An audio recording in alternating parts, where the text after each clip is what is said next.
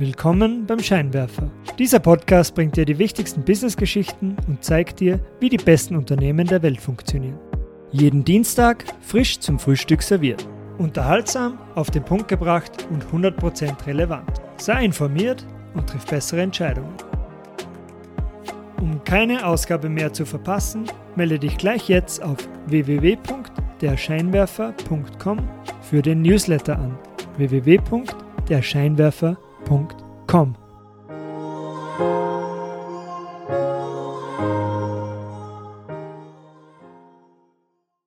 Guten Morgen und willkommen beim Scheinwerfer am heutigen Dienstag, dem 25. Oktober. Heute gibt es wieder drei spannende Themen für dich. Erstens die Executive Summary, das sind die wichtigsten News aus den Wirtschaftsnachrichten. Zweitens gehen wir der Frage nach, wieso Red Bull eigentlich Sportteams besitzt. Und zum Schluss beleuchten wir noch den Handelskrieg zwischen den USA und China im Bereich der Computerchips. Auf geht's!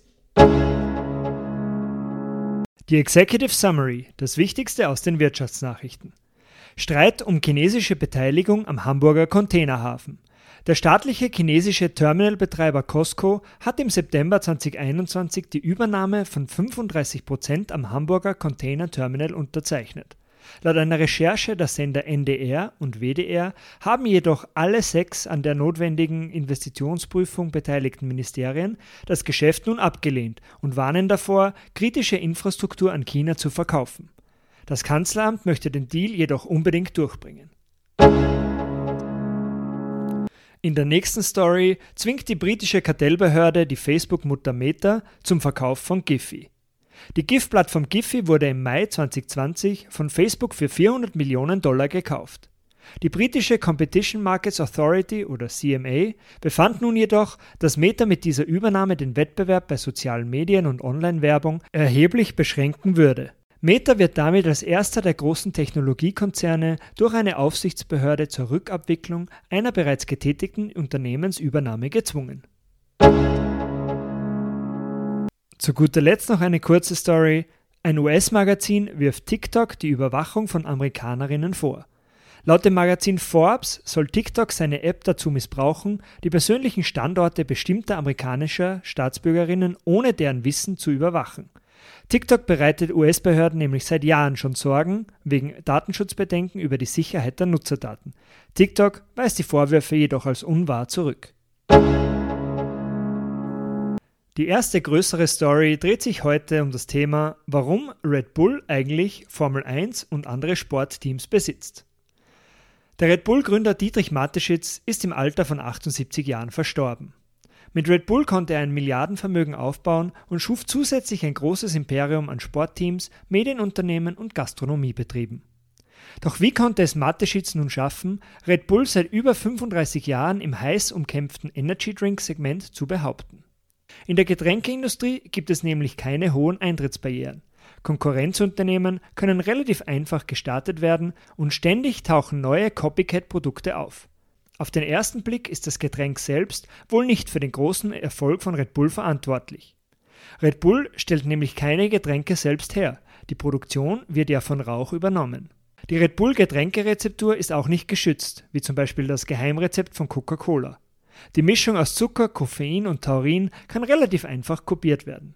Man kann Red Bull daher als reines Marketingunternehmen bezeichnen. Red Bull gibt jedes Jahr geschätzt 30 bis 35 Prozent ihres Umsatzes für Marketing aus. Zum Vergleich Coca-Cola 8 Prozent, Nestle auch 8 Prozent und Pepsi nur 4 Prozent im Jahr 2020. Diese Dimension der Marketingausgaben lässt bereits darauf schließen, dass Red Bull hier ein ganz anderes Spiel als vergleichbare Getränkekonzerne spielt. Der erste Grund Red Bull kauft sich Distribution. Während Coca-Cola sich damit zufrieden gibt, Riesensumme für Werbeplätze oder Sponsorings bei Großveranstaltungen wie Olympia oder der Fußball-WM auszugeben, investiert Red Bull in die Medienkanäle, die Events oder die Sportmannschaften selbst. Der Unterschied dieser Entscheidung ist jedoch riesig. Red Bull wandelt damit eine Ausgabe, also das Bezahlen für Distribution, in eine Umsatzmöglichkeit um.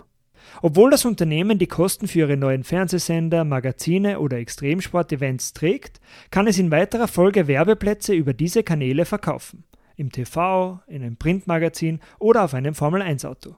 und gleichzeitig kann das Unternehmen beste Sichtbarkeit für Red Bull Produkte sicherstellen. Gleichzeitig schafft Red Bull auch dadurch eigene Vermögenswerte. 2004 kaufte Red Bull ihr erstes Formel-1-Team um nur einen Dollar von Jaguar mit der Vereinbarung, über die nächsten drei Jahre 400 Millionen Dollar zu investieren.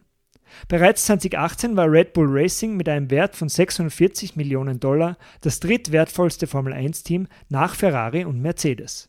Der zweite Grund, Red Bull schreibt Geschichten. Wie kaum eine andere Domäne besitzt Sport die Kraft, Geschichte zu schreiben. Jedes Jahr kämpfen Teams um Titel und die Sieger schreiben ihre Namen in die Annalen des Sports. Loyalität zu Sportclubs ist auch vererblich. Die Liebe zu einem Club wird zum Beispiel vom Vater auf sein Kind übertragen. Jede Woche diskutieren Sportfans auf der ganzen Welt über die Heldentaten ihrer Teams, sei es Red Bull Salzburg, Red Bull Racing in der Formel 1 oder auch die Scuderia Alpha Tauri, ohne dabei jedoch selbst an das Getränk mit der ikonischen silberblauen Dose zu denken. Über die Zeit könnten Konsumenten somit das Wort Red Bull zuerst mit den Kulturinstitutionen der Sportclubs und erst zweitrangig mit dem Energy Drink selbst assoziieren. Zusätzlich bringt der Besitz von eigenen Sportclubs wesentliche Vorteile mit sich. Große Markenbekanntheit durch Exposure an hunderte Millionen TV-Zuseher.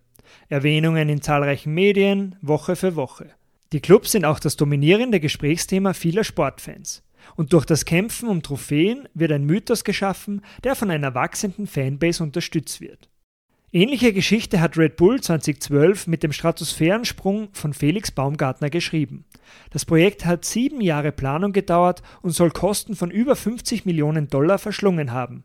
Doch dabei wurde Brand Exposure im Wert von ca. 6 Milliarden Dollar geschaffen. Hat sich das Formel 1 Investment von Didi Mateschitz und Red Bull also ausgezahlt? Wäre es besser gewesen, stattdessen einfach Werbung auf einem anderen Formel-1-Auto zu schalten? Das Magazin Forbes schätzt, dass Red Bull über 2,3 Milliarden in den ersten 14 Jahren in die Formel 1 investiert hat. Über diesen Zeitraum konnte Red Bull jedoch Brand Exposure im Wert von 300 Millionen Dollar pro Jahr schaffen. Insgesamt somit über 4,5 Milliarden Dollar. Also kein schlechtes Investment. Die nächste Geschichte dreht sich um das Thema, wie die USA mit neuen Maßnahmen China im Bereich der Computerchips in die Mangel nehmen. Der Wettlauf um die Technologievorherrschaft nimmt neue Formen an. Die USA wollen nun mit Exportkontrollen China bei Computerchips auf Abstand halten. Vor rund drei Monaten hat US-Präsident Biden mit dem sogenannten CHIPS Act ein 280 Milliarden schweres Investitionspaket unterzeichnet, das in den Ausbau der Halbleiterproduktion in den USA fließen wird. Anfang Oktober gingen die USA jedoch noch einen Schritt weiter und führten strenge Exportkontrollen ein, mit denen Chinas Chipindustrie gelähmt werden soll. Chips, die mit amerikanischen Maschinen oder Technologien hergestellt wurden, dürfen nur noch mit einer Exportlizenz des US-Handelsministeriums nach China verkauft werden. Das gleiche gilt für die Lieferung von amerikanischen Maschinen oder Technologien an chinesische Unternehmen, die Chips produzieren.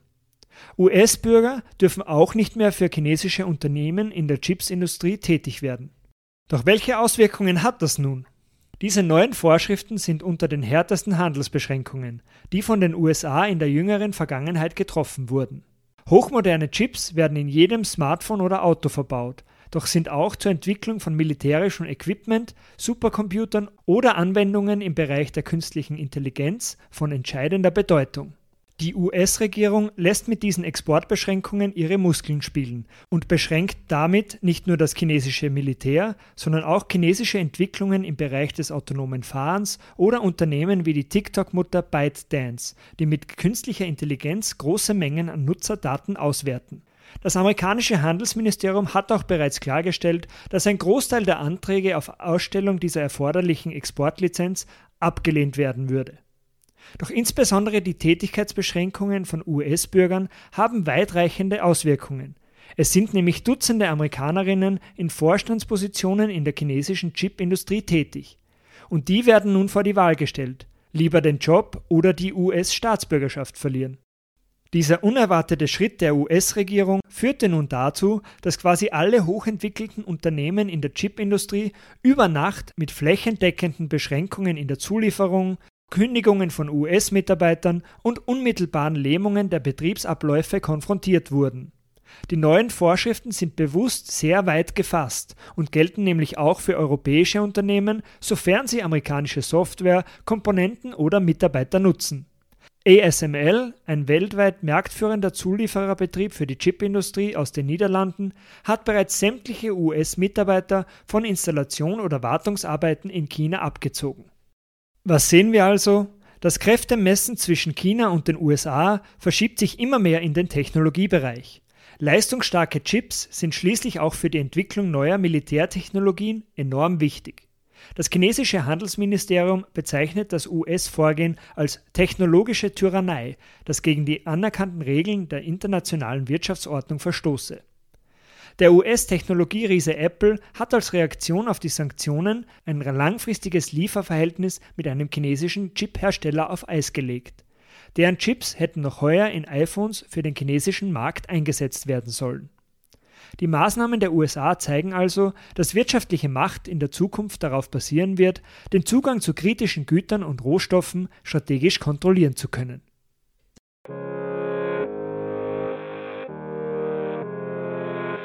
Das war's auch schon wieder für heute vom Scheinwerfer. Vielen Dank fürs Zuhören. Wenn dir diese Ausgabe gefallen hat, leite sie doch am besten gleich an deine Freunde und Freundinnen weiter. Um keine Ausgabe mehr zu verpassen, melde dich gleich jetzt auf www.derscheinwerfer.com für den Newsletter an. www.derscheinwerfer.com. Bis zum nächsten Mal. Ciao!